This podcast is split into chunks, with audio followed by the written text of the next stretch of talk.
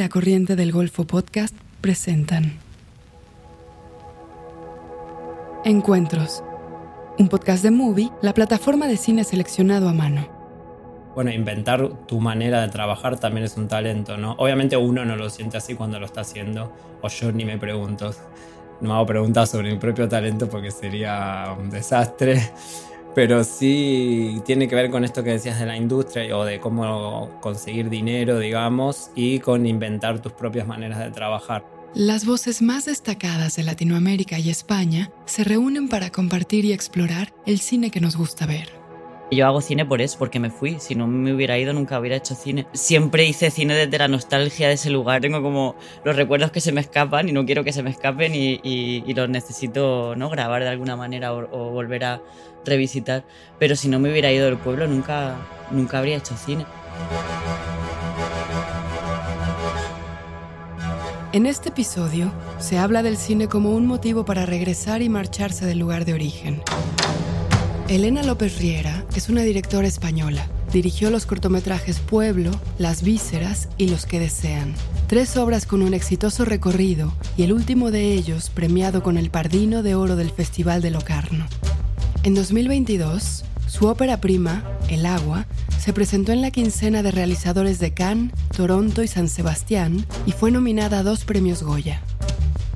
En su filmografía, rodada enteramente en Orihuela, ha explorado la sensación de convertirse en extranjera, el deseo y la tradición oral de su pueblo natal, conjugando de forma sensible la realidad con la fantasía y el documental con la ficción. También ha trabajado como programadora para los festivales de Sevilla, entre Fort y Vision du Ril. Por otro lado, Eduardo Teddy Williams es un director argentino cuyo singular reconocimiento comenzó con su primer cortometraje Pude ver un puma, estrenado en la Cine Fondación del Festival de Cannes. Tras dirigir varios otros cortometrajes, en 2016 estrenó su ópera prima, El auge del humano, en Locarno, donde obtuvo el premio de cineastas del presente.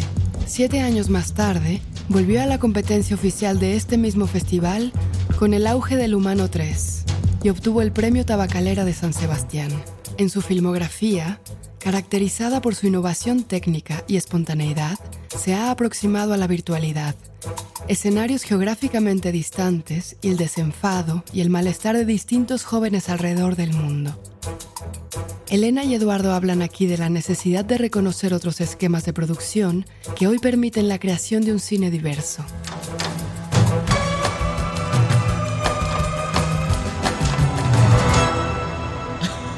¿Qué hacemos ahora? No sé, ¿qué hacemos? Eh, pues, eh, bueno, lo primero, qué loco que yo esté en Buenos Aires. Sí, Y tú en Atenas, ¿no? ¿Por qué estás en Buenos Aires? Buena pregunta, porque estoy en Buenos Aires. Eh, si querés contar, no tenés que contar todo. Luego te cuento todo cuando cerremos los micrófonos, pero bueno, no, principalmente porque estoy.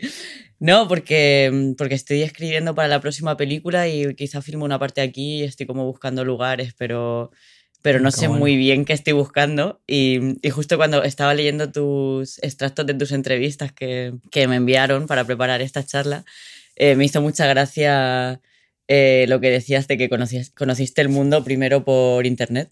Ah, sí.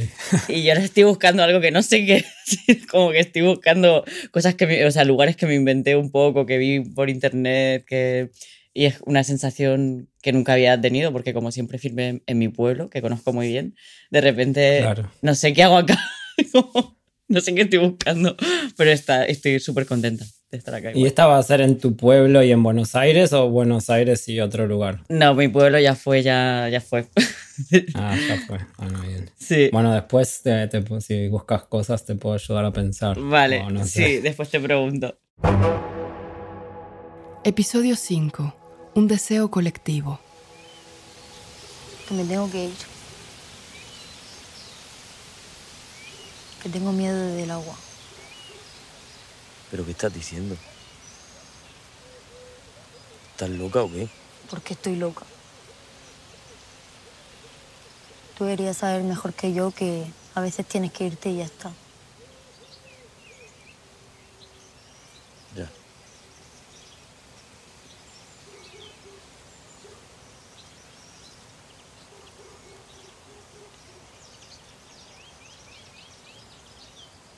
Yo no sé muy bien lo que es irse. Ya lo sé. ¿Qué te crees? Que soy tonta. Ya sé que nunca se está en el extranjero y que me han mentido. Acabamos de escuchar un fragmento de El agua, de Elena López Riera. ¿Cómo describo mi relación con mi lugar de origen? Eh, pues bastante esquizofrénica, creo, porque por ahora siempre, siempre trabajé en mi, en mi pueblo, o sea, mis cortos y mi largo lo hice en, mi pueblo, que es un pueblo donde nací, donde crecí en, en el sur de España, que se llama Orihuela.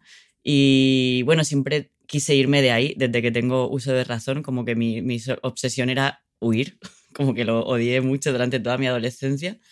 Y luego me fui a los 18 años y, no paro de volver ahí, ¿no? Como que hay algo de, de no, no resolver esa tensión entre querer ser de un lugar y querer no ser de ese lugar al mismo tiempo y a través, o sea, creo que sí que el cine me ha servido para, bueno, resolver la duda, ¿no? Porque sigo teniendo la duda de, bueno, la sensación de que estoy mal en todas partes, de que no soy como de ningún lugar. Eso no se resolvió, pero creo que sí que hay algo del cine que te permite, eh, bueno, ver los lugares de otra manera, que a mí eso sí que me interesa como ejercicio, ¿no? Del lenguaje cinematográfico, como volver a lugares que conozco súper bien, donde crecí, donde tengo todos mis recuerdos, mi familia, todo, bueno, aparte toda mi familia sigue soy la única que emigró y todo el mundo está muy feliz de estar ahí. Y como que volver con una cámara o volver con una historia de ficción y encontrar a la gente de allá del lugar, o sea, como que volver con la herramienta del cine sí que, bueno, te obliga a mirar las cosas de, de otra manera, ¿no? Aunque sean cosas que conoces muy bien. Y eso me gustaba mucho cuando leía tus entrevistas, ¿no? También como... Por eso decía antes que quizá tenemos como contradicciones, pero que se tocan en un punto, ¿no? Porque me da la sensación a mí cuando veo tus películas que como que el medio es, es, es esencial, ¿no? Como que acercarte a esos lugares que quizás no conoces, pero a través de la herramienta del cine hace que lo veas de otra manera completamente distinta, ¿no? Me imagino. Sí, sí. Y eso creo que, aunque lo hacemos de manera muy distinta, es algo, o sea, al final es la misma pregunta, ¿no? Como como el cine te ayuda a relacionarte con el lugar. Sí. sí, de una, con el lugar y con la gente, es verdad. Em, no sé, estaba pensando. Los primeros cortos que hacía en la universidad eran en mi casa y en mi barrio. O sea, empecé muy por donde estaba y ahora hago cosas muy lejanas, en lugares muy lejanos. Em, o sea, al principio grababa. No sé, tengo una relación. Creo que también pensaba en, en relación a lo que em, a lo tuyo, que donde yo vivía es un lugar por ahí, un barrio del suburbio de Buenos Aires, pero el tipo de lugares que es muy común hoy en día en muchos lugares, donde no hay mucha identificación con el lugar en general, o, o yo qué sé, o no conoces a tu vecino, no hay como es un sentimiento que por ahí en, en ciudades chicas y pueblos chicos todavía hay, creo y yo tampoco me... Mis amigos eran todos de otros suburbios lejanos del sur y del oeste, yo vivía en el norte. Entonces, no sé, nunca tuve tanto mm, apego por ahí. Y después tuve curiosidad por... En realidad no empecé a tener, empecé a mostrar películas que, que hacía en Buenos Aires y ahí empecé a viajar, antes no viajaba. Y entonces empecé a descubrir que era estar rodeado por gente que habla otros idiomas, por otros tipos de sensación en el aire, por otros paisajes, por otras combinaciones de ciudad, naturaleza, etcétera, que me sorprendían mucho y me daban curiosidad. Y, mm, y después Em, no, no sé, siempre tuve curiosidad y cuando tuve un poco de plata por primera vez, que fue cuando fui a una escuela en Francia, se me ocurrió qué puedo hacer que sea útil o que me vaya a enseñar algo, que sea bueno de hacer con el dinero. Y se me ocurrió que viajar a un lugar al que probablemente nadie me vaya a invitar y del que sabía poco era algo útil y fui a Sierra Leona a hacer un corto. Todo esto igual se está desmarcando un poco del origen de la pregunta, pero bueno, así soy, parece. Pero, eh, pero está, está buenísimo esa idea de desmarcarse, ¿no? Que creo que te, representa de alguna manera, ¿no? Como ese desvío de irte hacia otro. Está bueno. Cierto, se ve que no soy muy apegado al origen. No, igual tampoco tengo un rechazo ni una mm, cosa en contra para nada. O sea, los primeros 25 años de mi vida viví en Buenos Aires y obviamente reconozco que eso me formó y em, así eso influye mucho en quién soy, pero pero sí siempre soy un poco de como mirar para adelante y seguir y tener curiosidad y no estar muy tan apegado con, con eso de, del origen o de dónde soy. Igual sí me interesó después de haber vivido unos años fuera de Buenos Aires para el primer largo que hice, El auge del humano, volví a Buenos Aires a grabar y ahí grabé en los suburbios de Buenos Aires, pero en otros. O sea, quería volver y ver cómo miraba yo mi lugar, habiendo vivido ya un tiempito fuera Mm, pero sí me ha dado curiosidad ir a otros barrios del conurbano bonaerense que es gigante y nunca terminaré de conocer. Y mm, entonces grabé, digamos, en el lugar, mi lugar de origen, pero variando un poco. Y creo que eso fue bastante bueno. Después volví a salir y esa peli grabamos en Mozambique y en Filipinas. Pero bueno, sí, un poquito. ¿Y te parece que miraste diferente? Argentina al volver? Mm, supongo que sí, o sea, eso ya pasó, fue en el 2015, lo cual me parece tan lejano ahora que ya no recuerdo. Seguro que sí, recuerdo mucho la primera vez que volví a Buenos Aires después de haber estado, creo que uno o dos años afuera.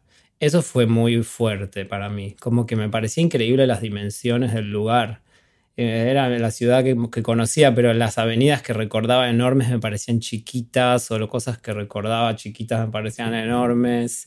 También me pareció muy loco darme cuenta de, obviamente, es algo muy obvio, pero por ahí cuando no has viajado no, no lo sabes tanto, creo. Como toda la carga que tiene, ¿no? Tu ciudad, los recuerdos, el tiempo que está ahí guardado en esquinas, en parques, etcétera que cuando vivís ahí ya lo das por hecho, pero cuando vas a ciudades que no tienen ninguna carga o tienen cargas diferentes, digamos, ¿no? De recuerdos de tu vida, volvés y decís, uff, y a mí eso, yo prefiero escapar por ahí un poco, entonces no me gustó tanto, pero sí fue interesante darte cuenta, ¿no? De esa... ¿Preferís escapar de, los recuerdos? un poco sí, o sea, trato de no tanto, pero, o sea, Intento que no sea muy extremo porque no creo que es algo muy bueno para hacer. Pero sí, o no sé, siempre estoy como en una de. de sí, no sé, o por ahí con. Sí, por ahí porque en Buenos Aires tuve cosas muy así, bueno, como todo, ¿no? De épocas de tu vida que fueron más duras, capaz, no te agrada tanto revivirlas. Y, mm, y ahora no siento eso, pero ahora vivo en movimiento, la verdad. O sea, no, no llegué a, crear eso en otra ciudad, digamos. Me muevo mucho. Pero vos, ¿cómo fue tu, tus diferentes vueltas? Porque has tenido varias a tu pueblo y te diste cuenta como si tu mirada cambiaba o cómo cambiaba o, o, todo eso. Sí, sí, o sea, de hecho, escuchándote ahora pensaba que que yo hago cine por eso, porque me fui. Si no me hubiera ido, nunca hubiera hecho cine. Siempre hice cine desde la nostalgia de ese lugar. O sea, como lo contrario. Yo tengo como los recuerdos que se me escapan y no quiero que se me escapen y, los necesito ¿no? grabar de alguna manera o, volver a revisitar. Pero si no me hubiera ido del pueblo, nunca, nunca habría hecho cine. Para mí es, es, es, es como muy raro hacer cine en el lugar donde vives. como hay algo de lo cotidiano que no me, o sea, no sé, viví en París 13 años y jamás, nunca en la vida se me ocurrió hacer una imagen de París, o sea, era como, yo qué sé, pues estoy aquí, no sé, como hay algo de lo inmediato que conmigo no va. O sea, necesito como esa distancia de lo extraño, justo de, Eso justo que estabas diciendo, que nunca lo había pensado, cómo vuelves y, tú crees que tu recuerdo está muy fijado, ¿no? Esta calle era así, este olor era así, y no, o sea... Y, y vuelves y es todo diferente. Y a mí en esa diferencia que me genera mucha tensión porque porque como decía antes, pues es esquizofrénico y nunca me siento bien en ningún lugar. Y digo, ah, bueno, yo tenía mi recuerdo y mi, y mi, casa y mi lugar de origen, ¿no? Esa cosa de la identidad que parece que te protege. Puedo volver a, puedo volver a casa. Y vuelves a casa y no es tu casa. O sea, hay algo ahí que nunca existe ese lugar, ¿no? Y siempre está mal. Entonces, esa, esa, sensación que es muy dolorosa, o sea, y sobre todo para mí, es muy doloroso que, que me ven como una extranjera, porque obvio que soy una extranjera ya en cualquier lugar, ¿no? Y eso me. desde que hice mi primer corto, en realidad, que eh, bueno, hay una parte documental, ¿no? Donde grababa las fiestas del pueblo, la, la Semana Santa y, y, grabando retratos que me gusta mucho, el, el, un chico me volvió la mirada, ¿no? Y era como, ¿de qué vas, no? Que, o sea, era una mirada muy desafiante, que es el, último plano de ese corto del pueblo. Y, y ahí me, me, dio vuelta todo, porque dije, claro, es que no soy yo mirando ese lugar, es ese lugar mirándome a mí y recordándome que ya no soy de ahí y que ya no soy de ningún lugar, ¿no? Entonces, pues decidí trabajar con ese dolor a partir de ahí. O sea, en vez de esconderlo, ¿no? Como decir, bueno, ya no soy de ningún, de ningún sitio y es, y es muy loco. O sea, para mí es imposible eh, hacer lo que tú haces. O sea, eso me parece interesante porque soy súper fan, pero es como lo opuesto a lo que yo, a lo que yo haría, ¿no? Como hacer lo inmediato, ¿no? Donde estoy. Eso para mí es como, no sé, muy raro. Es muy raro trabajar con lo inmediato. Necesito dolor, dolor posterior. Claro, wow. Yo justo cuando dijiste lo de que em, haces cine porque te fuiste, para mí es exactamente lo contrario. Porque hago cine, me fui. Porque el cine fue lo que me llevó a, viajar primero y a seguir viajando después. O sea, antes de, hacer, de hacer películas había salido solo una vez de Argentina. Y, y nada, eso. Pero es verdad que, o sea, lo de lo inmediato es interesante, es verdad. y la urgencia también, ¿no? Es algo que uso mucho para trabajar. A veces es estresante, pero también es útil, creo. Pero sí, es verdad que por ahí como el tema de los recuerdos y eso, por ahí yo huyo un poco más a conectar con el dolor tal vez. Pero, mm, pero sí, o sea, no hago películas donde vivo, porque en general voy a lugares a hacer la película y en general voy, no sé, un mes y medio, porque es más o menos el tiempo típico que voy y voy a hacer la película y sé que la tengo que hacer. Después el desafío es cómo hacer y qué hacer, ¿no? Pero no es que voy a pensar si la hago. Muchas veces voy a lugares que nunca fui, a veces voy a lugares a los que ya fui, pero, pero sí es eso, ese de lo inmediato, sí tiene que ver, ¿no? Como voy, bueno, y tengo que tengo tanto tiempo para pensar, tanto tiempo para hacerla, después me tengo que ir. Y así, es que haces en eso, cómo se van a transformar tus ideas en ese tiempo qué lugares vas a encontrar, todo, qué personas, cómo lo van a tomar, cómo lo van a transformar, ojalá, eh, todo eso tiene que ver por ahí, va, creo, ¿no? Tiene que ver con lo inmediato que decías y con cierta cosa de la urgencia. O sea, que en tu trabajo hay algo que a mí me fascina, seguramente porque, porque nunca lo voy a poder hacer, que es eso, ¿no? Y me acuerdo que lo hablamos una vez en, en Bogotá, que diste una charla súper interesante y como siempre dices, no, yo no soy bueno para pensar en mi cine o con las palabras y en realidad no es verdad, eres súper bueno. O sea, quiero decir que la manera en la que explicas tu trabajo tiene que ver con tu trabajo, ¿no? Y había algo me acuerdo que hablamos y, y, y, explicabas esa manera de hacer de llego a un lugar, no conozco a nadie, me contacto con gente, ¿no? Por Facebook, me acuerdo que me contabas que, creo. Sí, sí. Y, y, ahí surge todo, y hay, pero hay algo que es que muy hermoso, o sea, parece contradictorio, creo que no lo es, y en el auge de lo humano, que, bueno, me parece sublime esa peli, la 3, soy súper, súper fan, porque hay algo de esa inmediatez, ¿no? Como de, se, se, se siente esa inmediatez, es como la, la, la base del trabajo, pero al mismo tiempo yo tengo la sensación de estar viendo como un recuerdo que se fabrica. Bueno, también porque yo estoy obsesionada con la nostalgia de los recuerdos, pero, pero veo ahí como, vale, es inmediato, hay algo, de que, algo que no puedes como, ¿no? como aprender o tocarte o quedártelo pero al mismo tiempo tengo la sensación de que va a ser un recuerdo del futuro, ¿no? O sea, hay algo como de fantasmagórico ahí que me gusta mucho, ¿no? Como es inmediato, pero sé que, que se va, que no sé, hay como una nostalgia que no sé muy bien describir y eso me, me, o sea, no sé si pasa por los lugares, los paisajes o la gente que encuentran, ¿no? Pero hay algo ahí que, bueno, te quería preguntar por la, o sea, ¿cómo, cómo te relacionas con esa gente que encuentras?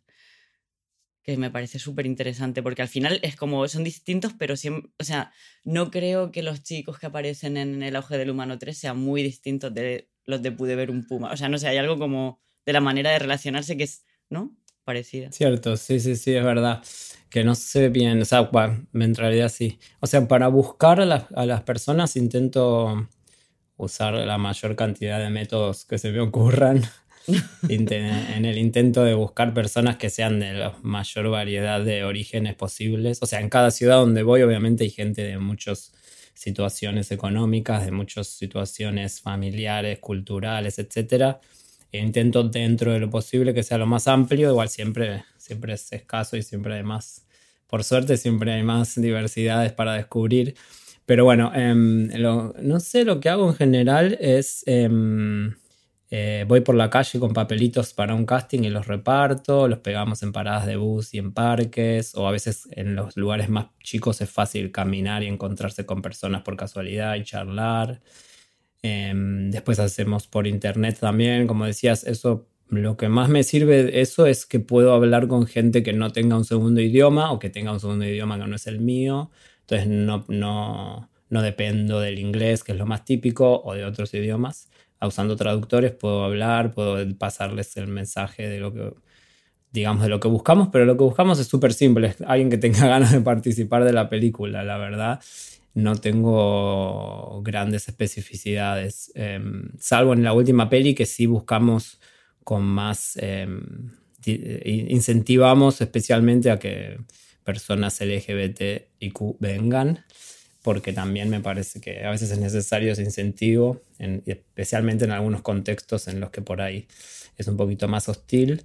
Entonces, si ves que está incentivado que vengas, creo que te da un empujoncito a animarte y eso es bueno. Em, y después por WhatsApp y todo, y mandan videitos, cosas así. Y lo que creo que se refiere un poco a lo que decías de yo también, o sea, en el momento no, no, me doy cuenta, pero cuando veo las películas sí se siente como una especie de, de o similitud, perdón, de em, de las personas de tantos lugares diferentes y de tantas situaciones diferentes. Em, creo que en principio es porque cuando, digamos, elijo a las personas, lo que la primera razón es que sienta que yo me siento bien con ellas y ellas conmigo, lo cual supongo que ya restringe un poco a cierto tipo de sensibilidad o de ánimo o de no sé. Uno se lleva bien con algunas personas naturalmente y con otras por ahí no tanto. O surge una manera más fácil de dialogar y eso. Y me parece que eso está bueno porque mm, también em, el trabajo que hago antes de grabar es charlar. O sea, no hay mucho más que eso. No es que practicamos actuación ni nada relacionado a eso. Em, especialmente porque, o sea, yo no sé explicar muy bien la película antes de hacerla. No sé, no hay una sinopsis, no hay una historia. O sea, hay cositas sueltas, pero que en general, cuando trato de decirlas, generan más confusión que otra cosa. Em, entonces creo que compartiendo tiempo entre las personas que van a actuar y yo, creo que ahí nos entendemos mejor. Me ayuda a mí a imaginarme qué cosas de las que tenía pensada puedo hacer, qué cosas nuevas vienen y también a las personas creo que les ayuda a darse cuenta un poco qué tipo de película voy a hacer sin que yo lo explique, ¿no? Al menos el, el ánimo, el espíritu de la película en algún modo, ¿no? Y creo que eso, por eso, y después también está porque son pelis muy parecidas en muchos sentidos, como decías de las tuyas, ¿no? Como que a veces uno siente casi siempre la misma película con algunas variaciones. Em, y creo que eso también le da como que las personas se parezcan. Tal vez fuera de la peli se parecen un poquito menos que en las pelis. Pero. Y después hay algo de ritmo, de tipo de diálogos, que creo que también las une un poco y une a las pelis. Em, pero sí, creo que me di cuenta que al final, en el momento no me doy cuenta, o sea, es así, es como gente que después de dos o tres días de haberla conocido te queda en la cabeza o te despertó alguna curiosidad, em, esas cosas, pero no, nunca actuamos hasta que llega el momento de hacer una escena en el rodaje, digamos. Pero bueno, después también están esas estrategias, ¿no? De qué escenas pones primero para que sabes que van a ser momentos un poquito más de nervios para todos y eso. Pero mm, vos que, bueno, creo que vas, no sé. Bueno, vos primero hacías todo sin actores profesionales y después en el largo eh, mezclaste un poco, ¿no? Va, no sé cómo es tu relación con eso. Eh, pues esquizofrénica también. Yo hago cine para, para intentar ser, estar un poco menos loca, la verdad. No sé si lo consigo mucho, pero como que no tengo tampoco mucha planificación. O sea, no sé, no dice escuela, no sé, voy como inventándome a cada... Y en el agua solamente hay dos actrices profesionales, que son la eh, Bárbara Len y Nieve de Medina, que hacen de madre y de abuela. Y todo lo demás son gente del lugar. O sea, como que me fui... Mm, sí, hay algo que, que eso sí que creo que es común y que para mí es súper importante. No sé si es un criterio muy profesional, pero es que te puedas ir a un bar con la persona que vas a filmar. O sea, para mí eso es súper importante. Si no me puedo ir a tomar cañas contigo, no, o sea, no sé, es como. No, no, no, entiendo. Y hay gente que lo hace, pero es algo que para. Yo no entiendo la misantropía en el cine. O sea, no entiendo gente que filma, gente que no ama. O sea, para mí es súper extraña esta sensación y como espectadora tampoco, o sea, porque se siente, ¿no? Como que no hay amor. O sea, que igual es una palabra un poco cursi, pero para mí es súper importante. Siempre, siempre la uso para hablar de cine, pero porque es que es, no sé, es como. Sí, esto que decías, ¿no? Como que te, alguien te queda y no sabes muy bien por qué. Tiene algo de la magia, ¿no? De esta persona me interesa, quizá no es más interesante que otra, pero a mí me interesa, ¿no? Y se me queda en la cabeza. Y bueno, el trabajo en el agua pues estaba muerta de miedo porque no, nunca había dirigido actores en realidad, ni profesionales ni no profesionales.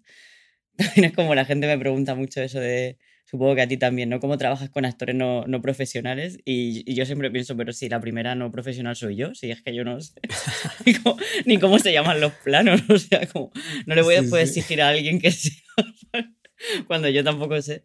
Y no, y fue muy, fue muy bonito porque fue durísimo, pero, pero fue bonito también como encontrar eh, los o sea, las personas que iban a, a, encarnar esos personajes que en mi caso sí estaban muy escritos, era un guion como, bueno, más clásico, como con... Eh, como una estructura muy definida al principio.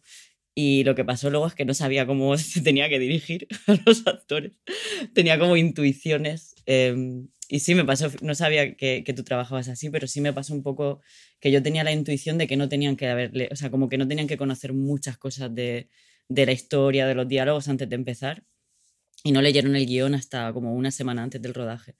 Y lo que hicimos fue pasar un montón de tiempo juntas. O sea, eh, me llevé a una coach, entre comillas, que no es una coach, es una poeta, que eso también me hace mucha gracia porque de, cuando leo tus entrevistas siempre hablas mucho de poesía y has trabajado con textos de Mariano Blatt y es como algo que te, ¿no? Creo que te nutre bastante y a mí también. Entonces me llevé a una amiga poeta a hacer de coach de actores y fue buenísimo porque eh, Violeta Gil, que es una, bueno, una poeta que admiro mucho, bueno, es poeta, escritora, dramaturga, un montón de cosas.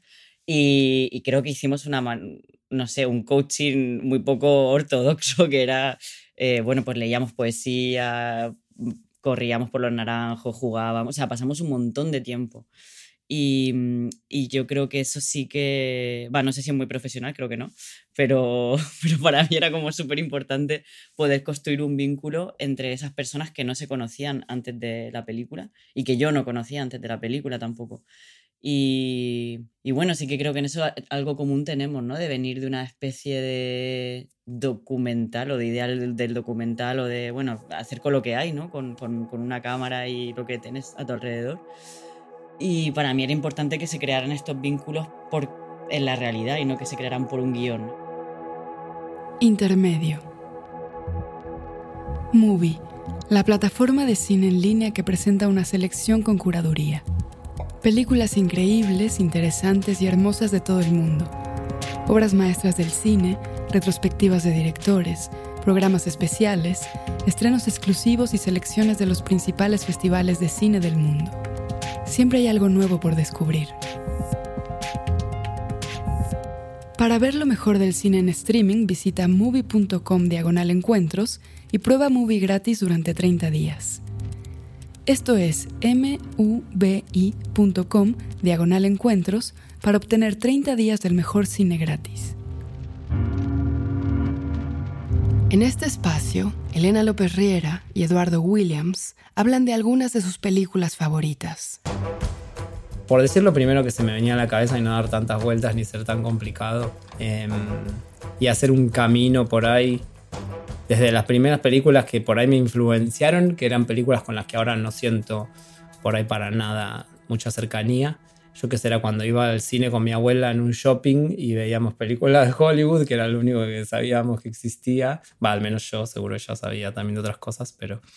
Em, en realidad, por ejemplo, me acuerdo, la única que me acuerdo que me produjo esto fue Star Wars, pero, pero también me pasaba con otras. Era como estas cosas de, bueno, entrar al cine y cuando salía de una película que me había atrapado por alguna razón, tenía esta sensación tan fuerte de ver todo a mi alrededor de una manera diferente, ¿no? Salía y salía al mismo shopping al que había entrado, pero era todo tan diferente, pero de una manera física, ¿entendés? No era que empezaba a pensar, eh, bueno, esto no es como yo creía o cosas más mentales.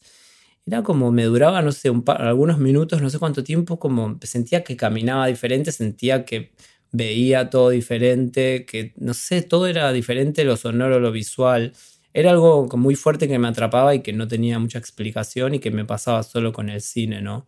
Em, y que creo que tiene, tiene relación con el tipo de cine que hago ahora, ¿no? Em, pero después también, en ese momento, yo nunca me... Mm, ni me imaginaba que podía hacer cine, también porque este tipo de películas son tan lejanas a, mí, eh, que por más que me gusten, ni siquiera me hacía la pregunta de si yo puedo hacer cine o no, porque veía Star Wars y no, no conectaba desde ese lugar. Sí me atrapaba y me llevaba a otro mundo, por así decir, pero nunca me veía yo como que podía ser parte de ese mundo, ¿no? Em, en cambio, cuando después crecí un poquito y empecé a ver cine latinoamericano, sí tuve esa sensación y por ahí sí me nació esta idea de, ah, yo puedo hacer esto, tal vez, obviamente no es que dije puedo, pero en el sentido de que lo veía como algo más cercano y que convivía un poco más con... Desde también la, producción, ¿no? Como uno se siente, aunque no entienda mucho, sentís que es más cercano y también de las cosas que hablaban. Y una película que me acuerdo que me había gustado fue Luz Silenciosa de Reigadas, pero que también ahora por ahí ni siquiera puedo decir de qué se trata. La verdad es esa, lo que más me acuerdo es yo estar casi solo en un cine en el centro de Buenos Aires al que había entrado por casualidad sin pensar demasiado y sentir una sensación tan fuerte em, de otro tipo seguramente, de descubrimiento también, de por ahí no ser tan consciente de que ese tipo de pelis existía, de también de esa capacidad del cine de llevarte a ritmos muy especiales de, pensamiento y, de, que, de, recorrer con tu mente, que son que para mí es algo muy bueno del cine, ¿no? Como cuando logra atrapar tu mente y hacerla vivir en un ritmo en el que en tu vida normal no puedes vivir. Eh, y me parece que eso está bueno y que se relaciona mucho con lo que puede pasar después. Cuando accedes a ese ritmo también se aplica en otras partes de la vida para mí. Em, y eso creo que me pasó con esa peli y seguro con otras de esa época también. Y después pensaba también en alguna peli que haya visto hace poco, que me acuerdo un poco más, y de las que últimas que vi, em, me gustó. Pasa que ahora me cuesta más decir por qué, tal vez, pero bueno, no importa. Em, me gustó una de Amaguchi que se llama Evil Does Not Exist, que salió hace poquito. Em, no sé, creo que me gusta también algo del ritmo y de ciertos usos de la cámara un poquito extraños en una peli en la que no me lo esperaba. Algo que me hizo pensar un poco en tu peli, bueno, muy lejanamente, pero cuando la vi en ese último plano de, creo que no me acuerdo cuál de tus cortos, en el que el chico mira cámara y que después está muy bueno lo que vos decís con respecto a eso, pero que ya en el momento me encantó como que la película termine así, que de una manera un poco inesperada y que tiene mucho sentido. Y acá hay una manera, hay un momento en el que la cámara es como una planta de wasabi, que me parece muy bueno. El punto de vista de la cámara es de una planta de wasabi y cómo llegas a eso y todo me pareció, estaba bueno. También me interesa mucho un poquito cómo habla de la relación con la naturaleza y con, no sé, las corporaciones. Eh, pero también cómo lo dice, ¿no? Por ahí dicho así no parece muy interesante. Pero bueno, esas son las tres películas que vinieron. ¡Wow! ¡Qué diversidad! este Star Wars unexpected total. Eh, es que no vi Star Wars. Yo, o sea, no, puedo decirte nada, no conozco los personajes, o sea, es totalmente como todo, me lo No, me da mucha vergüenza, pero no, o sea, tengo que, tengo que verlo. Em, sí, o sea, son, yo esas tres películas es que las tengo como muy presentes porque son películas a las que vuelvo todo el tiempo, o sea, como las veo cada, yo qué sé, cada año o cada seis meses, o sea, no sé, como que... Wow. sí, me gusta mucho volver ahí. Cada una la vi, yo creo que, la, que las descubrí bastante mayor, o sea, de hecho, claro, porque no, porque como decía que tampoco tengo una cultura muy cinéfila de pequeña, porque no vengo de una familia de la cultura, ni había cine en, mi pueblo, ni nada, eh, y porque nunca nadie me habló de ellas tampoco en la universidad, o sea, es como pelis muy pequeñitas, muy residuales de, de las directoras. Y bueno, de Chantal Ackerman sí que News from Home recuerdo que...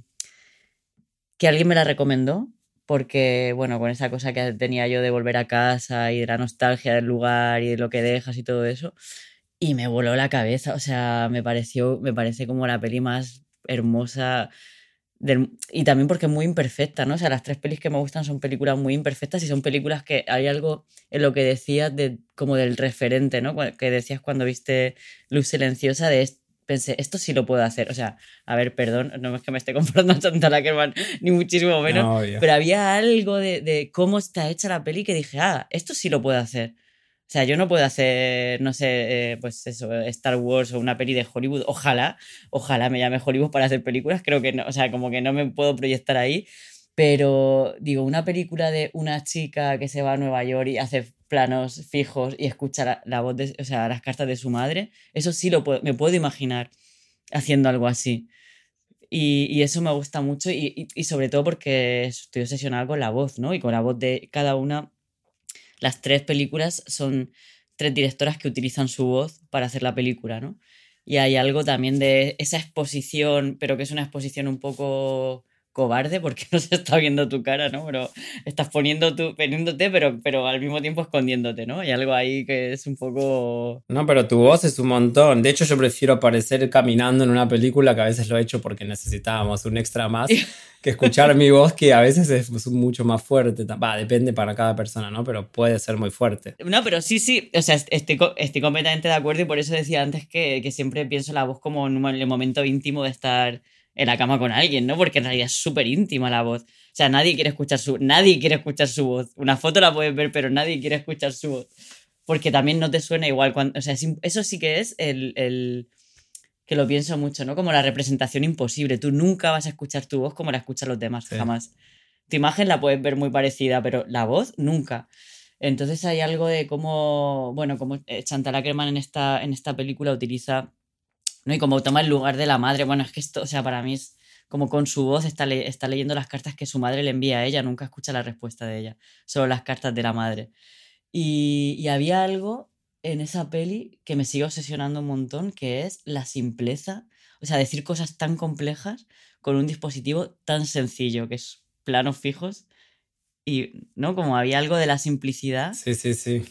Que es, que, que es sobrecogedor, ¿no? O sea, cómo llegar a este lugar. Sí, tal cual. Y luego eh, la de eh, la de Marguerite Duras, Le Mans Negative, también creo que tiene un poco los mismos elementos, ¿no? Es eh, un, no sé si la viste, es como un plano desde un coche en... En una rotonda o algo así, con una escultura. Sí, sí, sí. Sí, sí, sí. Igual mi memoria es pésima, pero me acuerdo de eso. Bueno, es como es una cosa súper sencilla que es un plano desde subjetivo desde un auto al amanecer en, en, París, que está como la ciudad ahí amaneciendo y como distintos lugares. Y la voz de, de Marguerite, bueno, es súper romántica, porque soy una romántica, y es como una especie de carta de amor así, la carta de amor más bonita de la historia de la humanidad. Claro que también la vi y dije, hostia, qué guay también, qué fácil esta película, solamente es eso y un texto. Y luego pensé, bueno, tienes que ser Marguerite Duras para escribir un texto que esté a este nivel, ¿no? Que por eso la peli es tan... Sí, sí. Bueno, no sé, es como muy... Pero, pero muy sencilla, o sea, son como obras maestras, así como esta palabra que odio de obra maestra del cine, pero que, que, no me gusta nada emplearla, pero bueno, tienen algo de... Bueno, son pelis muy importantes, creo, por lo menos para mí, pero son muy sencillas al mismo tiempo y eso me gusta mucho, como poder imaginarte en las películas, ¿no? Como que tu proyección no sea... Y la película de esta de, de, la Le Mans Negative tiene algo de eso. Y bueno, la última sí que ahí ya sí que me voló la cabeza, me la recomendó un amigo, eh, que es esta película La casa es negra de Farruz Farrukaz, que era una poeta iraní. Eh, la película la hizo en el 63, creo, y nunca más hizo película, es su única película. Y, mm, y no sé si la viste, está en YouTube. No, creo que no. Y bueno. y bueno. hace poco me enteré por un amigo que también es la película preferida de Jonathan Glazer y me puso muy porque es muy distinta también de lo que él hace. O sea, es como una peli. Es una pequeña joya, es como aparentemente muy sencilla, pero, pero tiene un, un ritmo de montaje alucinante, increíble. Y la propuesta de la película era eh, hacer una, un documental sobre una leprosería. Como lo peor, o sea, el peor encargo del mundo, ¿no? Como meter una leprosería y hacer una película hermosa. como... Y la película es hermosa, o sea, es como no, en ningún momento puedes pensar en algo feo, ¿no? Es como cómo esa mujer, bueno, que también, claro, era una poeta increíble, cómo transforma eh, la lepra en belleza, ¿no? O sea, hay algo alucinante y también utiliza eh, su voz, es un poema, utiliza poemas que, un poema que escribe ella para la película y, y, tienes al mismo tiempo la imagen de gente, bueno, con un cuerpo en descomposición, ¿no?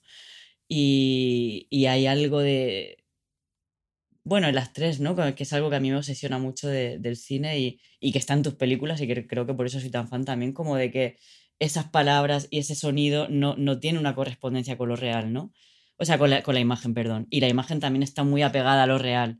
Y se genera ahí una especie de, de fantasía que para mí es súper potente, ¿no? Como la imagen es lo más inmediato que tengo, incluso en, en los tres casos están, bueno, rodadas como con equipos muy pequeños, muy asequibles y la, el sonido viene a, a, crear ahí una colisión, así como que todo, pff, como el amor, como que todo te de repente te pff, fuera de control, ¿no?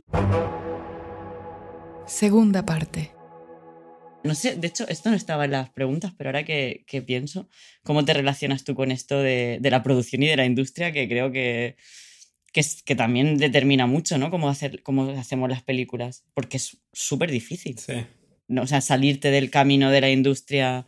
Quizás una película, o sea, una pregunta, perdón, eh, menos romántica, pero creo que, que, determina un montón la manera de hacer el cine. Bueno, sea, a mí me, me, me determinó un montón. Sí, sí, estoy de acuerdo, totalmente. De hecho, pensaba cuando hablabas algo que también tiene relación con esto, que con lo del talento que decías, y digo, bueno, inventar tu manera de trabajar también es un talento, ¿no? Obviamente uno no lo siente así cuando lo está haciendo, o yo ni me pregunto, no hago preguntas sobre mi propio talento porque sería un desastre. Pero sí tiene que ver con esto que decías de la industria o de cómo conseguir dinero, digamos, y con inventar tus propias maneras de trabajar, ¿no? Que es algo que, se complica más todavía. Creo que cuando querés encontrar tu propia manera de trabajar y a la vez obviamente necesitas dinero, em, a veces es difícil entender cómo hacerlo. Para empezar, lo hacía sin dinero, o sea, con muy, muy poquito, realmente poco. Después, ¿qué es poco? Es muy diferente para cada persona, ¿no? A veces voy a países más ricos en los que piensan que sin dinero es lo que para nosotros es muchísimo en Argentina y así. Pero, pero sí, lo empecé haciendo con amigos y amigas, lo cual es algo muy importante y creo que es lo más importante que me dejó la universidad de cine, digamos, más allá de muchas cosas que aprendí, tener un grupo de personas que está como en la misma situación que vos y que queremos hacer cosas juntas, creo que es algo muy importante y necesario, no hubiera podido empezar sin eso. Y, y, una vez que fui, haciendo unos cortos de esa manera, o sea, también trabajaba de cualquier cosa al mismo tiempo y ahorraba durante mucho tiempo hasta tener el mínimo para, no sé, para comida, transporte y las cosas mínimas que necesitábamos. Eh, y después empecé a mandar los cortos a festivales sin saber nada. O sea, no tenía idea de que era un festival de cine, sabía que existían, pero entré a internet así, mandaba DVDs por el correo en los lugares que no te cobraban fee Em, y, así, no tenía idea quién le podía gustar, a quién no. Mandaba muy al azar, la verdad. Eh, era como mandarle DVDs al mundo y ver qué pasa. Y después de a poquito empezaron a ser mostrados en lugares. Y después em, hice como un corto por año, lo que creo que me ayudó. Me salió naturalmente, no fue como una estrategia, pero creo que me ayudó un poco porque también yo veía el cine eso como un ejercicio también. Obviamente uno está porque hago películas, no sé nada, tenés todas esas inseguridades y decía, bueno, al menos lo voy a practicar lo más que pueda, ¿entendés? Para aprender practicando. Para mí, o por lo menos mi manera, no era tanto volverme loco pensando, porque ahí creo que me hubiera hundido mis propias inseguridades también y mis propios miedos. En, obvio, si me pregunto demasiado por qué voy a hacer yo una película, siempre voy a pensar que otras personas lo harían mejor. Pero, pero bueno, dije, confían que cada uno tiene su propio punto de vista sobre la vida y sobre el cine y sus propias maneras de usar las herramientas y, e intentar practicarlo lo más posible hasta que dé, a ver si sobrevivís, más o menos era eso. Porque mi, o sea, también mi objetivo a nivel dinero y eso que hablamos era eso, intentar sobrevivir haciendo algo que me guste, ¿no? Que, que cuando era chico era, me parecía algo muy difícil, o sea, bueno, es algo normal, ¿no? Pero la mayoría de gente que conocía tenía trabajos que no les interesaban para nada y pasaba la mayoría de su tiempo haciendo cosas que no les interesaban y, y eso es lo más común en el mundo y a mí me parecía un horizonte muy desolador y dije, bueno, al menos voy a intentar que no sea así, después veremos si me sale y creía que lo más probable era que no, pero digo, bueno, por lo menos si lo intenté, después me voy a sentir bien con que lo intenté, ¿no? Em, y bueno, entonces era eso, hacer un corto por año, mandarlo lo más posible, no dejarte llevar mucho por ideas exageradas de éxito y de fracaso por ahí, que a veces hay mucho, viste, como también, o, normal, yo qué sé, empiezas a mandar tu corto a lugares y muchos empiezan a decir que no y uno empieza a sentirse mal, obviamente, pero bueno, también tratar de, nada, eso, seguir adelante, concentrarse hasta que empiecen a decir un poquito más que sí. Y nada, después con lo de la industria me estoy yendo un poco por las ramas. Pero no, eso me sirvió mucho para después hacer mi primer largo, creo que todavía lo hice sin fondos clásicos. O sea, en todo este periodo no tuve fondos de institutos de cine porque creo que en general se basan la mayoría en escritura, ¿no? Que es lo que a mí menos me sale. O me sale a mi manera, digamos. escribo y es útil como herramienta para mí y para mi equipo, creo pero no para que sea algo interesante de leer o que en los fondos o eso por ahí, yo lo entiendo por ahí como, como um, objeto literario no me parece interesante. Y a veces sospecho, no sé bien, depende de cada persona en cada fondo, pero que a veces es difícil ver el interés en algo escrito si no lo tiene como objeto literario, ¿no? Pero bueno, eso no necesariamente hace una película interesante. Pero bueno, entonces, y después la el primer largo, o sea, me ayudó mucho haber hecho muchos cortos antes, que creo que a mucha gente le mostró el tipo de películas que hago, variaciones, cortos que hice en Argentina, Sierra Leona, en Vietnam, eh, en Francia. Eh, no, y después para el largo devolví un poco al origen, o sea, lo empecé haciendo también con mis amigos y amigas de la universidad, eh, con un poco de plata que ahorré trabajando, un poco que me prestó mi hermano y los equipos de la Universidad del Cine, que es donde estudié, que por suerte te prestan los equipos hasta muchos años después de haber terminado de estudiar, lo cual es muy útil. Em, y después con pequeños, pequeños fondos de productores que tienen un poco de plata y para ellos por ahí era poca plata, supongo, y les interesaba las pelis que hice. Siempre, en esta época, siempre me fue, la gente que me ayudó fue porque vio una peli que hice, nunca porque leyó algo que quería hacer, digamos. Y digamos que fui encontrando eso, pero bueno, a, la, a mi manera y nunca sin, sin, saber, porque no es algo institucionalizado. Entonces siempre estás ahí como volando en una nube de, de confusiones. Y por suerte siempre lo logré, también con ayuda de productores y amigos muchas veces. Y recién en el último largo es el que tuvimos así más fondos institucionales, que, mm, que bueno, creo que también ayudó todo lo que hice antes, que fue bueno tener un poco más de plata, supongo, principalmente para poder pagar mejor a la gente con la que trabajo. Pero también trajo todo un nuevo, un nuevo grupo de problemas a enfrentar y a, aprender y a todo, que bueno, nada, es algo que ya veré si quiero repetir o no y cómo, y va, nada, es todo, todo otro mundo que tiene sus, sus cosas buenas y malas también. Pero, mm, pero sí, a mí a veces lo que pienso sobre esto es que me gustaría que haya por ahí, no sé exactamente cómo, pero que haya más fondos que no dependan tanto solo de la escritura, ¿no? No sé, pienso que podría haber, que algunos dependan de la escritura, obvio que está perfecto porque también hay mucho cine que se hace desde la escritura y que está buenísimo, no es que estoy en contra de eso, pero también creo que hay mucho cine que se hace desde otros lugares y que creo, al menos en los fondos que conozco, que tiene poco lugar, ¿no? Desde fondos que analicen tus pelis previas más que otra cosa, o fondos que en los que puedas mandar, no sé, otro tipo de material y que la escritura o no esté o esté de un modo más secundario o acompañando. Pero no sé, estaría bueno que haya una diversidad en cuanto a qué analizan los fondos para pensar qué es una buena película o qué puede ser. Obviamente siempre te puedes equivocar utilizando la escritura u otras cosas, pero Nada, no sé, muy larga mi respuesta, pero vos cómo te relacionas con esto. Bueno, yo te he hecho la pregunta adrede porque soy muy militante esto. O sea, creo que cada vez que tenemos un micrófono en la boca hay que decirlo. Eh, estoy 100% de acuerdo contigo. Igual si yo transité en el agua un camino bastante más clásico, quizá por eso, eh, creo que tenemos que empezar a reivindicar que las maneras de producción también son formas estéticas y políticas de hacer las películas, ¿no? Y que no, no porque te determina tener que hacer un guion que esté súper escrito, súper cerrado, o sea, cosa que yo hice para poder tener fondos, digamos, públicos de una manera clásica, ¿no? en, tres países coproductores, además. Eh, y yo dije, vale, quiero hacer esta película, quiero, bueno, probar esta manera tradicional que nunca había probado de hacer el cine. Y tardé dos años en escribir un guion que, madre mía, o sea, que luego no rodé y que no monté, ya lo sabía, que no iba, o sea, además ya sabía que no, que no lo iba a utilizar, pero bueno, digamos que probé esa manera de, de hacerlo más, más clásica. Y lo que me molesta mucho, igual creo que, bueno, en este caso sí me sirvió escribir para mí algunas cosas, pero creo que hay que reivindicar lo que tú dices, o sea, una, diversidad que en el cine que no existe la manera de producir y que determina las películas que vamos a hacer.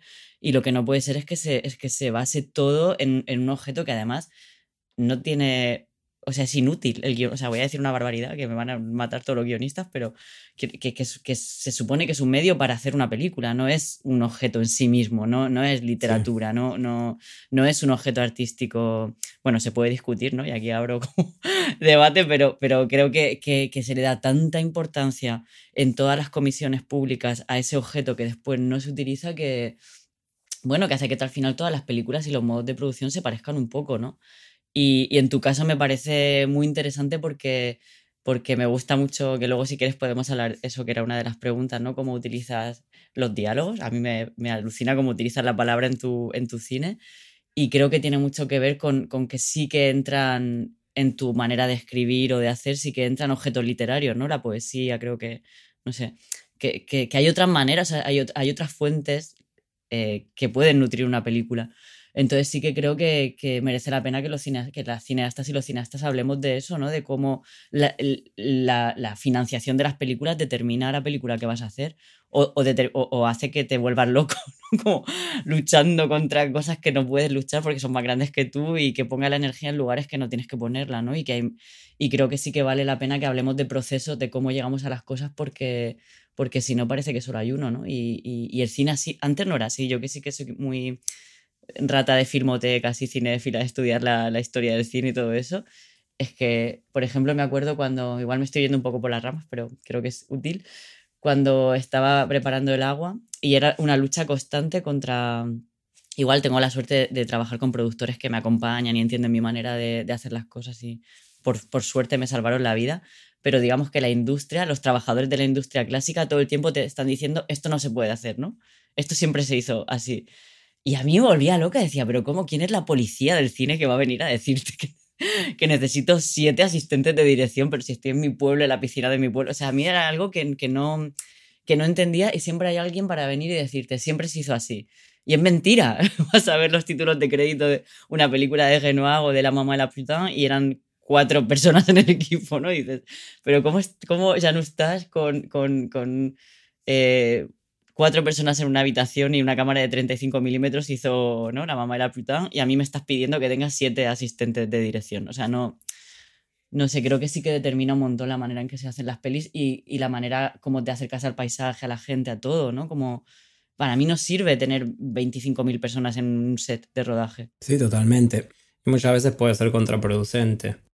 Um, pero sí, sí, es súper importante. Y más que nada, la diversidad, yo que sé, obviamente es, eso, como que cuando todo tiende a centrarse en una sola manera de hacer, creo que no es bueno para nadie, ¿no? Y después, nada, siempre, todos los procesos van a ser, digamos, eh, van a tener sus fallas, pero bueno, al menos, al menos si hay diferentes tipos de procesos, uno puede ir intentando.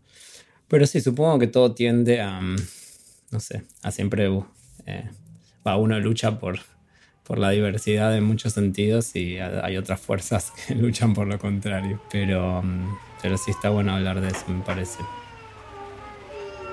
Parece el Nachito, parece algo raro, parece que es bueno de verdad, parece bla, bla, bla, Parece que siempre quiere tener la última palabra. Parece que me voy a dormir temprano. Parece que lo haces a propósito. Parece que vamos a quedar bolivianos. Parece mi pollo. Parece la magia. Parece fútbol de ascenso. Parece un cuento de brillante. Parece la luz amarilla de un sábado a la tarde. Parece la luz amarilla de 1993.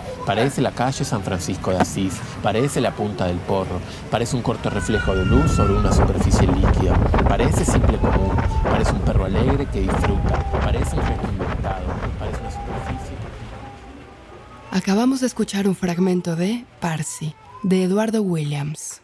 Me pasaron tus entrevistas y decías que, que no le prestas tanta atención al diálogo o que te lo encuentras por el camino y, y a mí hay algo que me alucina mucho de tu trabajo, es que para mí los diálogos son súper importantes en tu trabajo porque justamente no, no, están como medio desubicados, ¿no? Y como que te llevan a otro lugar que no es el que estás viendo, de alguna manera, ¿no? Hay algo muy mágico, o sea, no sé, para mí como es como ciencia ficción.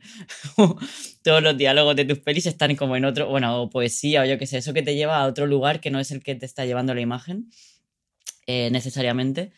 Y nada, quería preguntarte cómo trabajas, que me intriga mucho el trabajo con los diálogos con otras lenguas, que también es, me parece dificilísimo. Eh, o sea, yo no sé cómo haría de trabajar con una lengua que no entiendo. Y nada, y lo de la poesía, o sea, una de tu, mis pelis que más me gustan tuyas es, es Parsi. Y no sé cómo trabajas esa, no sé, como con la poesía, con, con el ritmo. Creo que hay algo de la cadencia, ¿no? Que de, de este ritmo que viene, eh, no sé, sobre las imágenes que me gusta un montón. Y te quería preguntar cómo trabajas eso. Bueno, tiene que ver un poquito, no del todo, pero con lo que decíamos recién de la producción y el peso de las palabras en, en muchas partes de nuestra sociedad. Y me parece que el cine tiene algo bueno que puede ser, eh, muchas veces hay un cine que se basa mucho en las palabras. Y yo siento que sí son importantes los diálogos en mis pelis, pero siempre intento que nunca tomen el poder, por así decir. En el sentido un poco de lo que decías vos, como que nunca pasen a ser algo que, mm, que, cubra toda la atención o que acapare el sentido y que no le deje espacio a los otros sonidos y la imagen de también estar contando cosas, ¿no? Siento que a veces depende cómo uses las palabras, hay algunas que, mm, que toman todo el poder y, terminan a, no sé, terminan por tomar el poder de lo que uno ve y siente en, en la película. Pero sí, y por eso también me interesa que haya diálogos y a la vez ver cómo pueden estar, o sea, no necesariamente no tienen que estar, digamos. Entonces, qué tipo de diálogos pueden estar ahí constantemente em, y no tomar el poder. Algo muy simple que me ayuda como un ejercicio a ver esto es cuando uno no entiende, ¿no? Igual en las películas uno tiene subtítulos, pero también por eso creo que me da tanto placer eh, estar en lugares donde no entiendo el idioma como que te libera todo ese lugar en el cerebro que se ocupa por el sentido de las, palabras, las imágenes y todo lo que las palabras representan y, generan cuando las escuchas y las entendés. Entonces ves a gente que está hablando y se está comunicando, pero está usando sonidos súper diferentes a los que vos te estás acostumbrado, ritmos diferentes, musicalidades diferentes, y además tenés todo un espacio nuevo en el cerebro para observar la situación. Eh, entonces cuando empecé a viajar un poco por casualidad o por curiosidad, me empecé a dar cuenta de eso y de hecho el primer lugar donde fui fue a Sierra Leona, que el idioma principal es un idioma que usa partes del inglés porque era en colonia inglesa. Eh, y después de eso, o sea, no entendía nada igual yo, pero se parecía un poco estructuralmente a los idiomas que entiendo. Entonces dije, quiero ir a un lugar donde entiendan menos. Y se me ocurrió ir a Vietnam, que tiene un idioma tonal que seguro que no puedo explicar muy bien, pero algo, una manera muy básica de explicar esto de lo tonal es que los tonos, el tono en el que uno habla, cambia el sentido de las palabras. Eh, y para uno, en nuestros idiomas, al menos los que yo conozco, el inglés, el español, el francés, eh, el tono en el que uno dice las cosas no cambia nada. Es una emocionalidad, es una intención, pero no cambia. Entonces, bueno, nada, me pareció muy bueno, muy, me dio mucha curiosidad eso y me pareció muy útil ir y, y, tratar de hacer una película en ese contexto. Em, y también me encanta mucho ver qué pasa con las traducciones. En general, desde que escribo un diálogo hasta que llega el subtítulo, hay tres, cuatro, cinco traducciones en el medio, entre que yo lo escribo o lo agarro de un libro en español, después al inglés, después al idioma de cada lugar, después cada persona lo toma y lo adapta a sus propias palabras y después vuelve al inglés y a veces vuelve a otro idioma para el subtítulo. es muy lindo ver cómo fue cambiando o no, cuáles sobrevivieron muy parecidos, cuáles no, qué cambios hubo. Todo eso me parece muy lindo y principalmente porque también para eso, eso me di cuenta que, es, que me sirve viajar, ¿no?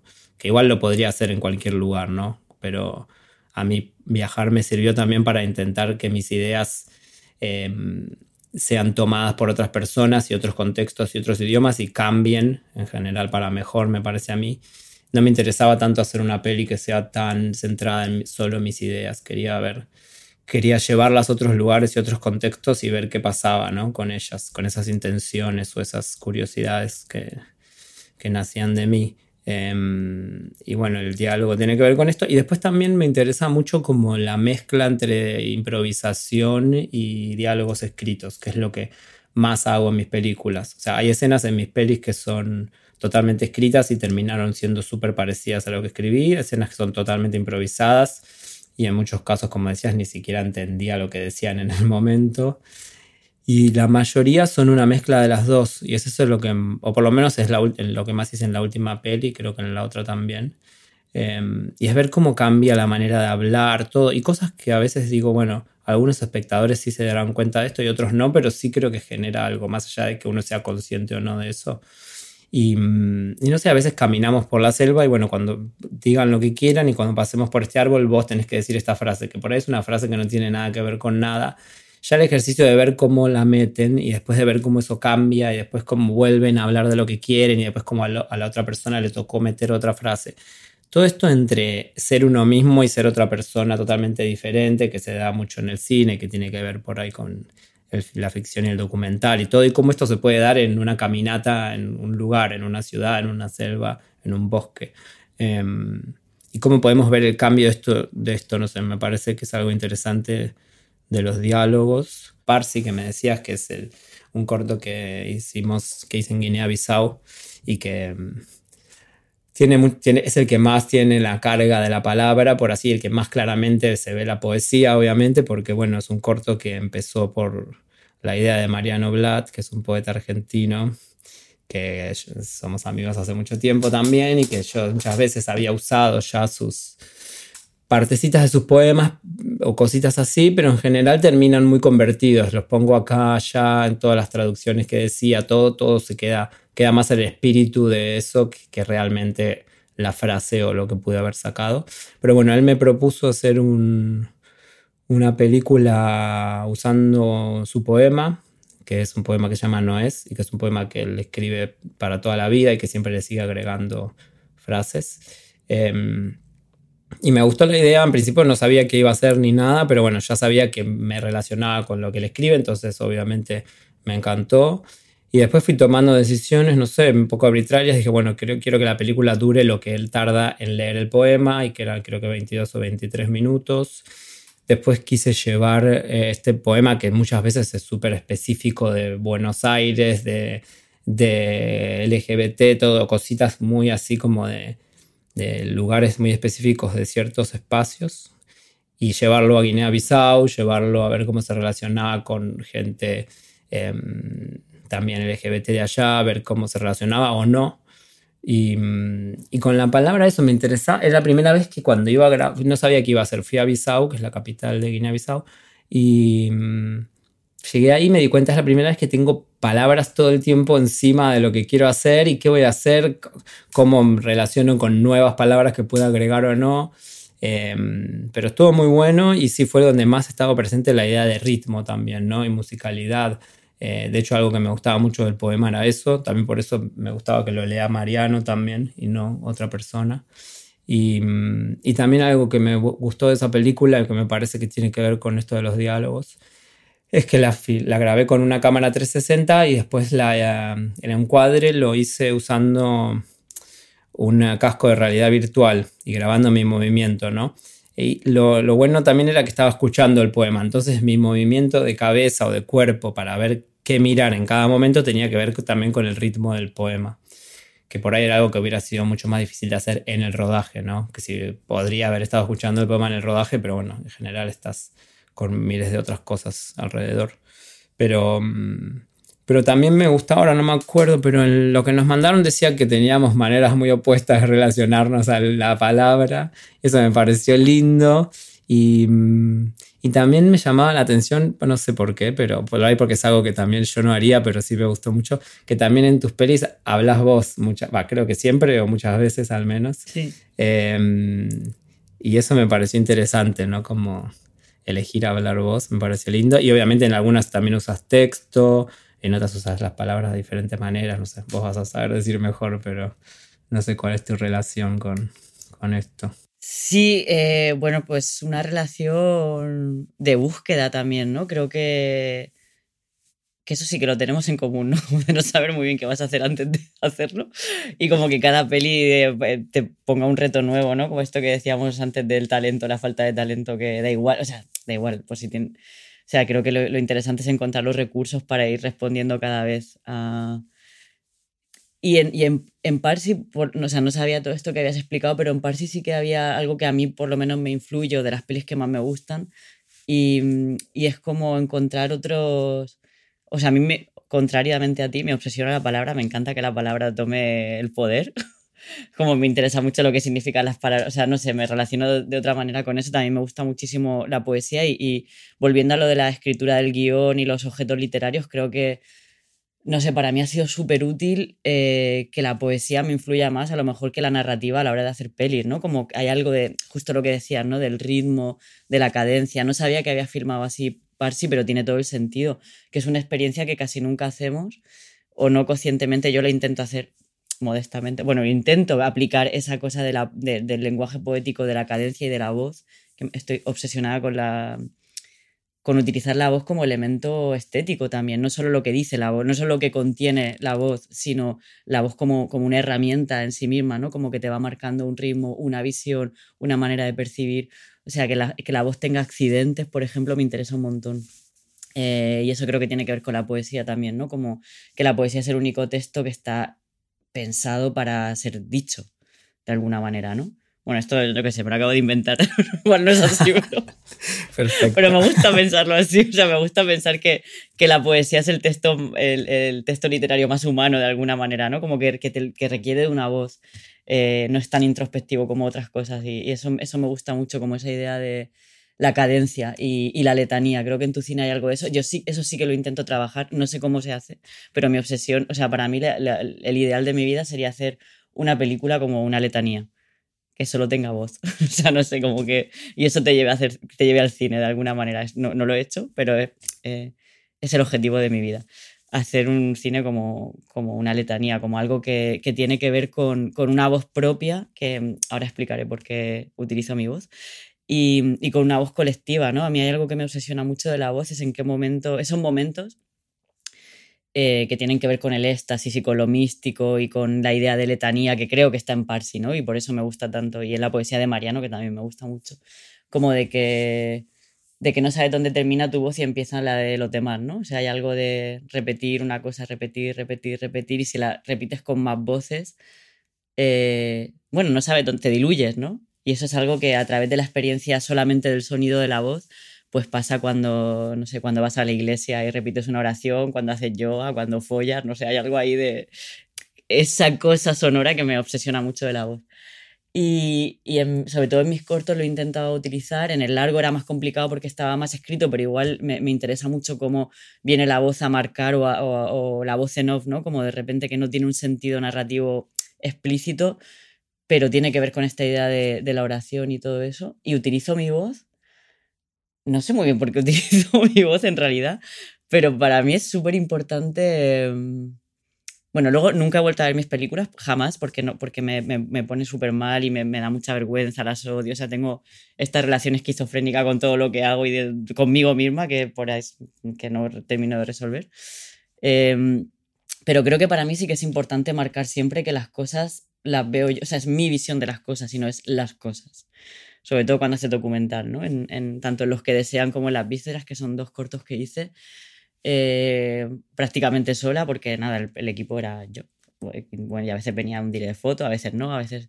Eh, sí que era importante decir, no, esto no es un documental, o sea, esta cosa clásica del documental es una visión objetiva del mundo, antropológico, etnográfico, es como, es mi visión y la única manera que yo tengo, y para mí la más personal y la más íntima es, o sea, la voz, desde luego, eh, creo que es lo más íntimo que hay de una persona, ¿no? Y, y, me gusta esta idea también de utilizar la voz con, como un objeto de, o sea, como un instrumento de transmitir la intimidad. Siempre pienso cuando hago la voz en off es como si estuviera en la cama con alguien. Y para mí es, es una voz muy particular, ¿no? O sea, no, no...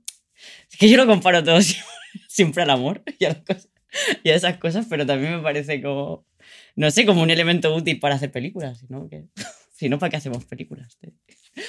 Eh, y siempre pienso eso, como que, que estoy en ese contexto de intimidad y, y, y, la voz es distinta, ¿no? Es distinta cuando estás en el espacio público, es distinta cuando estás en lo íntimo. Sí. Y, y, creo que hay algo de los accidentes de la voz que me, que me obsesiona y no sé cómo se traduce en cine.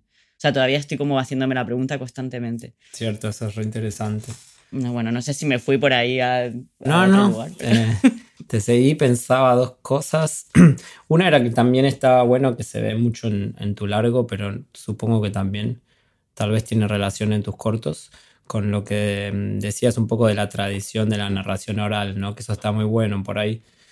En mi vida no lo tengo tan presente yo, pero me parece que está buenísimo y que es una manera súper interesante y que existe, obviamente, es una manera muy antigua de usar la voz eh, y de la primera manera de la narración, supongo. Eh, que está muy buena. Y recién Sí, bueno, otra la cosa. tradición oral también para mí es es súper importante porque es como la primera manera de cine. O sea, yo no, yo no, cuando yo crecí, claro, yo soy más mayor que tú, cuando, donde yo crecí y cuando yo crecí no había internet. O sea, es que esto es loco, pero no. O sea, igual había en el mundo, en mi pueblo no había internet, en mi casa no había internet. Y no había cine, yo no tenía vídeo en casa y no te- o sea, la manera para mí de... Por eso mi aproximación al cine es como muy intuitiva, muy visceral, porque para mí el cine era mi abuela contándome historias y yo imaginándomelas, porque no estaban esas imágenes. Claro. Entonces es súper importante y también es otra pregunta que no he resuelto, ¿cómo, ¿cómo se traduce eso en películas? No lo sé. Y en el agua probé como lo más literal, que era filmar la tradición oral, así como intentar poner, darle a esa palabra de esas mujeres también el, el respeto y el espacio que requerían, porque muchas eh, no querían hablar, me decían que no sabían hablar Sí. que esto a mí me dio, me dio vuelta a todo, me volvía muy loca. y Yo pensaba, pero como una persona que, que está hablando dice que no sabe hablar?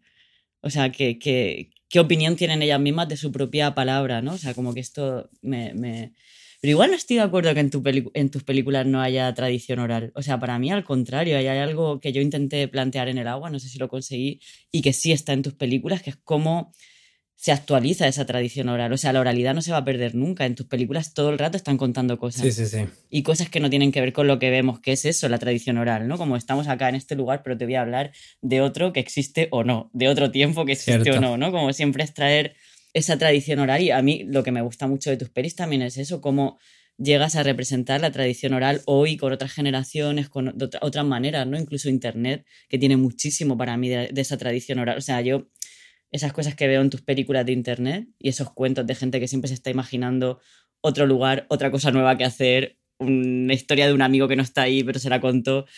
Era mi abuela con sus amigas contando, o sea, no hay tanta diferencia, solo que son otros canales, ¿no? Me gustó la, la relación entre pensar en la tradición de la narración oral e internet y pensé que se parece mucho, un poco y a la vez es lo opuesto, ¿no? Porque creo que en la, lo que tenía también en la narración oral era que siempre te la decía alguien que conoces o que de alguna manera es Mm. próximo, puede ser tu abuela Mm. o alguien de tu pueblo o Sí. lo que sea. Eh, Internet tiene, tiene mucho de compartir historias, pero en algo súper opuesto que a veces no, son anónimas, no sabes de dónde vienen y eso también cambia mucho la relación, qué Hmm. relación uno tiene con ese relato, ¿no?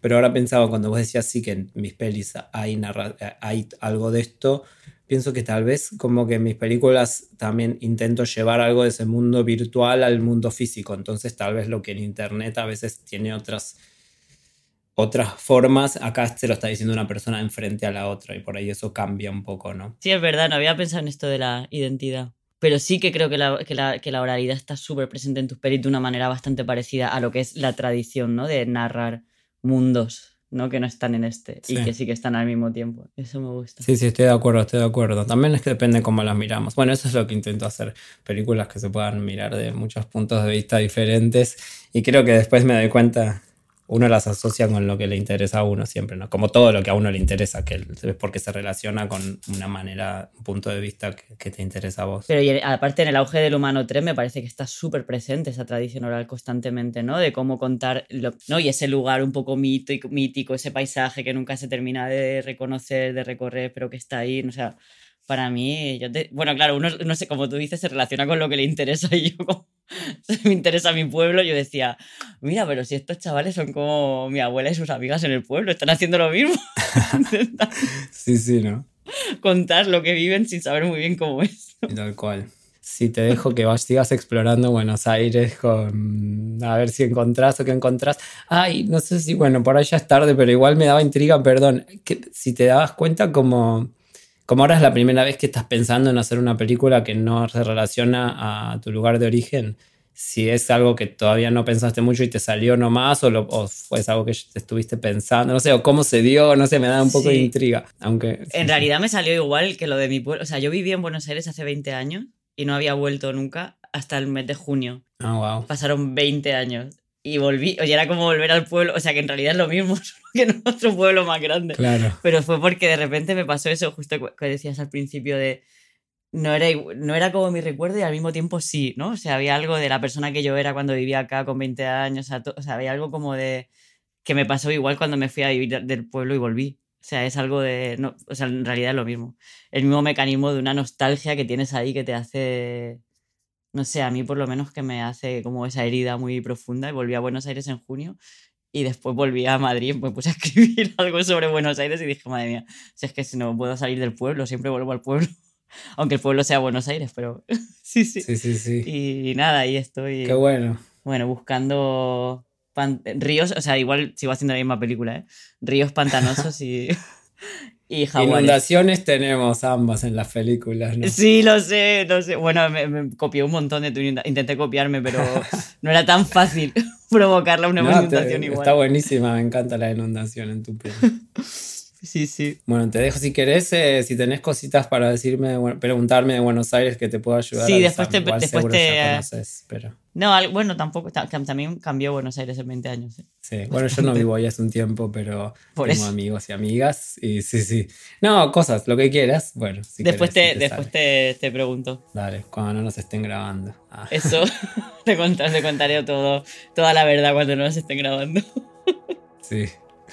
Eh, bueno, gracias, muchas gracias, me encantó hablar con vos. Sí, a mí también. De esta Muchas manera. vos. De esta manera grabada. te- Sí, que tengas suerte y nos vemos pronto, espero. Bueno, sí, espero. Un besito muy grande te di. Un beso, chao. Chao. Encuentros. Un podcast de Movie, la plataforma de cine seleccionado a mano.